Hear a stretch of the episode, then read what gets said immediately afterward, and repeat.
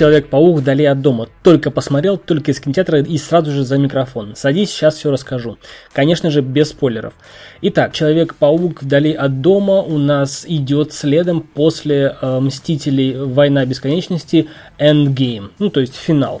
А в этом фильме есть отличная завязка по поводу смерти Тони Старка. То есть да, отдана дань уважение, дань подвигу Тони Старка, то, что он отдал свою жизнь, а, дабы спасти всех землян. То есть э, фильмы отлично переплетены и как бы преемственность сохранена. Том Холланд отлично отыгрывает роль Человека-паука, который потерял наставника, отца, лидера Железного Человека. Весь мир скорбит, он скорбит, а, все ждут и хотят, чтобы новый Железный Человек появился, но его все нет и все хотят, чтобы этим железным человеком стал Человек-паук. А, о чем же фильм Человек-паук вдали от дома? Он о дружбе, он о вере, он о доверии, он о любви, о предательстве, о загадках, о том, а, что на самом деле происходит. Он, знаете, вот с одной стороны, он, казалось бы, является таким финалом после э, э, Мстителей финал Endgame, да, после Мстителей Endgame, Войны Бесконечности.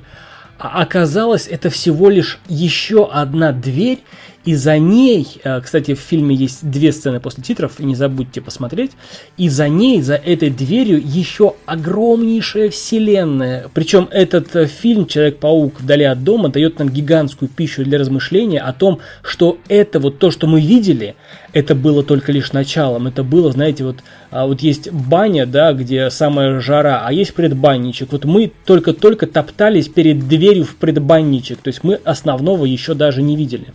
А Человек-паук, вот все фильмы Человека-паука, которые выходили и которые будут выходить, а, они делятся как бы на три стадии.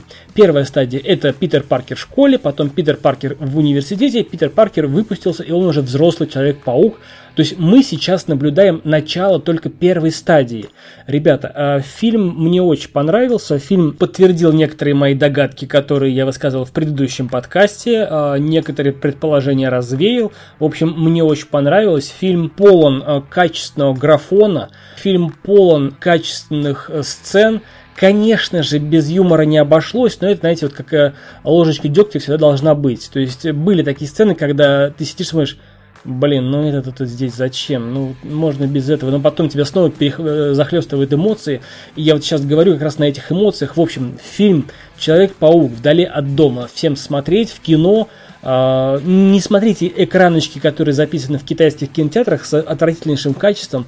Удовольствие не получится, но хотя бы будете знать, о чем фильм. Поэтому фильм Человек-паук это то, на что нужно идти в кино, то, за что не жалко заплатить денег. Я заплатил, не жалею. Это был подкаст о кино. Я Сан Саныч о фильме Человек-паук. Вдали от дома. Всем смотреть. Пока.